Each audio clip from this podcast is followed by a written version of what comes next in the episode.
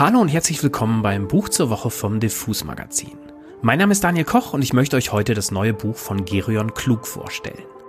Die Nachteile von Menschen. 132 Beschädigungen aus dem reflektierten Leben heißt es und ist soeben beim Ventil Verlag erschienen.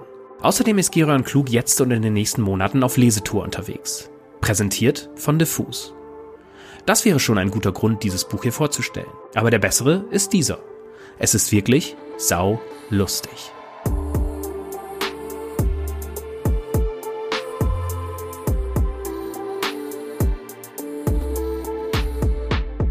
Aber erstmal ein paar aufklärende Worte zu Gerion Klug. Der ist so etwas wie ein Urgestein der Hamburger Musikszene. Das klingt ein bisschen staubiger, als es gemeint ist, aber irgendwie trifft es diese Umschreibung auch. 2008 gründete Gerion Klug den Plattenladen Hanseplatte. Ihr wisst schon, das ist dieser gut sortierte Laden neben dem Knust.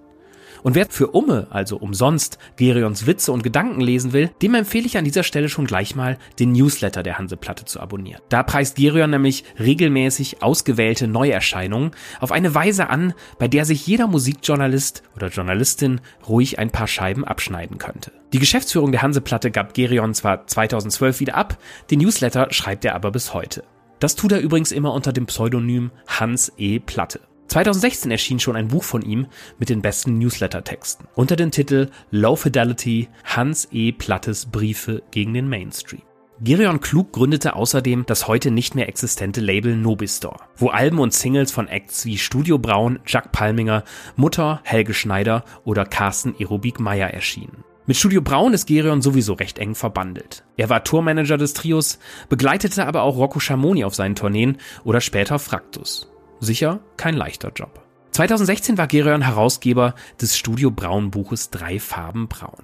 Außerdem schreibt er, der lange als Werbetexter arbeitete, immer wieder Songs. Gerion Klugs Name taucht zum Beispiel in den Credits von Leider Geil von Deichkind auf. Aber auch bei Die Welt ist fertig, Wer sagt denn das? oder Neues vom Dauerzustand. 2018 schrieb Gerion Klug außerdem eine Oper namens Der König der Möwen zusammen mit Andreas Dorau, der ja schon mal in diesem Podcast zu Gast war. Ihr merkt also schon, Gerion Klug ist ein umtriebiger Geselle. Und das merkt man auch seinem neuen Buch an. Die Nachteile von Menschen, 132 Beschädigungen aus dem reflektierten Leben, ist nämlich streng genommen das überall zusammengefegte Övre dieses Mannes. Die 132 Texte setzen sich aus Romanfragmenten, seltsamen Listen, Glossen, die er für die Wochenzeitung Die Zeit geschrieben hat, Pressemitteilungen des Golden Pudel Clubs, Newsletter-Texten und Kurzprosastücken zusammen. Klingt chaotisch und ist es auch ein wenig. Trotzdem macht dieser Band eine große Freude, wenn man ihn so häppchenweise liest, wie er entstanden ist. Da gibt's dann eben mal eine dadaistische Alltagsszene, dann plötzlich, Achtung Schenkelklopfer, sehr kluge Gedanken klugs, dann obskure Bandbeweihräucherungen, die vielleicht sogar interessanter sein könnten als die beschriebenen Bands, dann wieder einen kleinen Rant über den Vinylboom oder über Gentrifizierung oder aber plötzlich eine herrliche Satire auf die bösen Onkels, die tatsächlich damals auf Zeit Online zu finden war. Und da man sich, wie ich finde, immer über die bösen Onkels amüsieren sollte, möchte ich euch diesen Text hier einmal vorlesen, damit ihr gleichzeitig ein Gefühl dafür bekommt, wie der Humor von Gerion Klug so funktioniert. Der Text heißt Ironie ist die Waffe der Meinungslosen und darin versucht Gerion Klug sich vorzustellen, wie sich die bösen Onkels auf ihr großes Comeback am Hockenheimring vorbereiteten.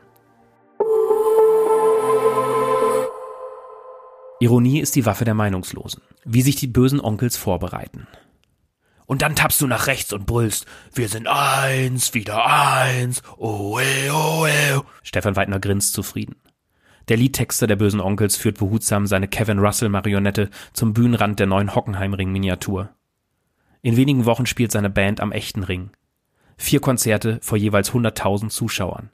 Da muss alles sitzen. Bloß ist Kevin Russell, der Sänger, nicht der allerzuverlässigste Genosse. Man sagt ihm lieber, was er sagen soll und wie er sich zu bewegen hat. Nach einem Autounfall und einer Haftstrafe ist er noch eine Stufe weiter in die Debilität abgerutscht. Weidner weiß, man muss Russell jeden Move einbläuen. Deshalb die Puppe und das Bühnenmodell im Maßstab 1 zu 20. Da kann der Chef vorab alle Abläufe der Shows minutiös planen. Billig war das nicht. Aber Weidner hat den Nürnberger Miniaturenhersteller heruntergehandelt. In Bayern gibt es nach dem Zusammenbruch der Zinnsoldatenindustrie immer noch die besten Massenfigurenschnitzer. Auf den ersten Blick sehen in seiner 100.000 Mann starken Publikumsarmee alle gleich aus. Tatsächlich sind sie aber ganz individuell gestaltet. Es gibt sogar weibliche Figuren, die ihr T-Shirt hochziehen können. Weidner, Bassist und Gehirn der größten Band Deutschlands, freut sich an den Details und seinen eigenen Gefühlen. Größte Band Deutschlands, größte Minderheit der Welt, Alter, korrigiert er sich selbst und stößt dabei versehentlich einen der Hinterständler um. Sofort fallen 23 bis 24.000 Männchen dominosteinartig um. Damn Mirta! Weidner flucht gleichzeitig auf Irisch und Spanisch. Er lebt seit Jahren in Dublin und auf Ibiza. Als erstes beherrscht er die Kraftausdrücke. Okay, Mund abwischen, Onkels jammern nicht. Die umgefallene Crowd soll halt sein Gehilfe und Privatsekretär, der Germane, wieder aufstellen. Zwei Meter große Treue, ein Meter breite Muskeln. Den Germanen fand Weidner durch eine Anzeige in seiner Lieblingszeitschrift Landlust. Da stand, Zitat, Mann, 39, Deutsch, sucht Arbeit oder bringt sich um. Zitat Ende. Den muss ich nehmen, sonst kommt er noch bei Rammstein unter, dachte sich Weidner. In diesem Jahr gibt es nicht nur diese vier bombastischen Konzerte, sondern auch neue Merchandising-Artikel. Onkels exklusiv sind die Sonnenbrillen, mit denen man seitenverkehrt gucken kann. Aus rechts wird links. Meta genial. Wenn das nicht im Lügenfeuilleton einschlägt. Die Fans kaufen eh alles. Sogar Aufkleber für Heckscheiben, wenn sie gar kein Auto haben. Aber die Shirts, auf denen Ex-Nazi-Vorgruppe von den Rolling Stones steht, können die Agenturensöhne mal schön einstampfen. Obwohl der Spruch wahr ist, war das eine unlustige, scheißironische Idee. Da können nur Werber drauf kommen. Weidner schäumt, wenn er daran denkt. Die müssen mal kapieren, dass bei uns nichts ironisch ist. Ironie ist die Waffe der Meinungslosen. Bei den Onkels ist alles eins zu eins, alles wahr und alles alles.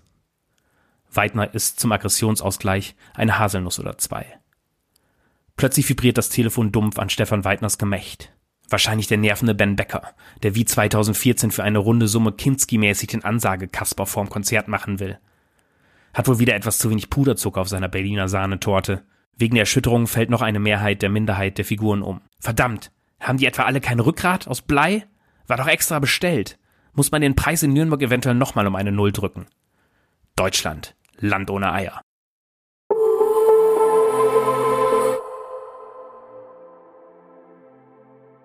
Und hier noch die kleine Anmerkung, die Gerion hinter diesen Text geschrieben hat. Wieder eine Zeitglosse. Das war wirklich irre im Jahr 2015. Die unglaublich beschissene Band spielt in kurzer Zeit vor mehr Leuten als je eine andere Band auf der Welt. Ich habe mich mal kurz in die Vorbereitung für diese Konzerte hineinmanövriert. Der erwartete Lohn? Schön viele Hasszuschriften von Onkelsfans, die mir vorwarfen, ich könne ja gar nicht dabei gewesen sein beim Figurenaufstellen vom Weidner, der wohne ja in Irland. Stimmt. Das war der sehr lustige kurze Text Ironie ist die Waffe der Meinungslosen von Gerion Klug aus seinem neuen Buch Die Nachteile von Menschen. 132 Beschädigungen aus dem reflektierten Leben. Man hat fast das Gefühl, er wird hier in Sachen Buchtiteln nach Meta bezahlt. Aber egal. Jetzt kommt ja eigentlich immer so etwas wie ein klares Fazit zu einem Buch in diesem Podcast.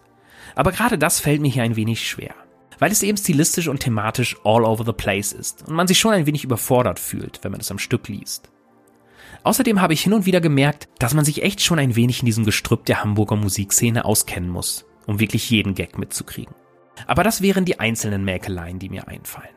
Gerion Klug ist ein sehr kluger, unterhaltsamer Mensch und ein grandioser Texter. Und deshalb wird es in diesem Buch so gut wie nie langweilig. Ein guter Entertainer ist er übrigens auch noch. Ich habe ihn mal bei einer sehr lustigen Lesung zu König der Möwen mit Andreas Dorau auf dem Immergut Festival erlebt. Und hatte wirklich meinen Spaß. Da ist es ja eigentlich nur logisch, dass Gerion Klug auch diese, wie für den Bühnenvortrag geschriebenen, Texte auch live vorstellen wird. Die erste kleine Tourrutsche ist schon so gut wie rum und endet am 18. Oktober in Hamburg. Ab Anfang November ist er dann aber schon wieder unterwegs. Die Tourdaten findet ihr auf diffusmac.de. Tja, und das war's dann für heute. In der nächsten Woche stellt euch hier wieder Celine Leonora ein neues Buch vor. Mein Name ist Daniel Koch, das war das Buch zur Woche vom Diffus Magazin und ich sage wie immer Tschüss und bis zum nächsten Buch.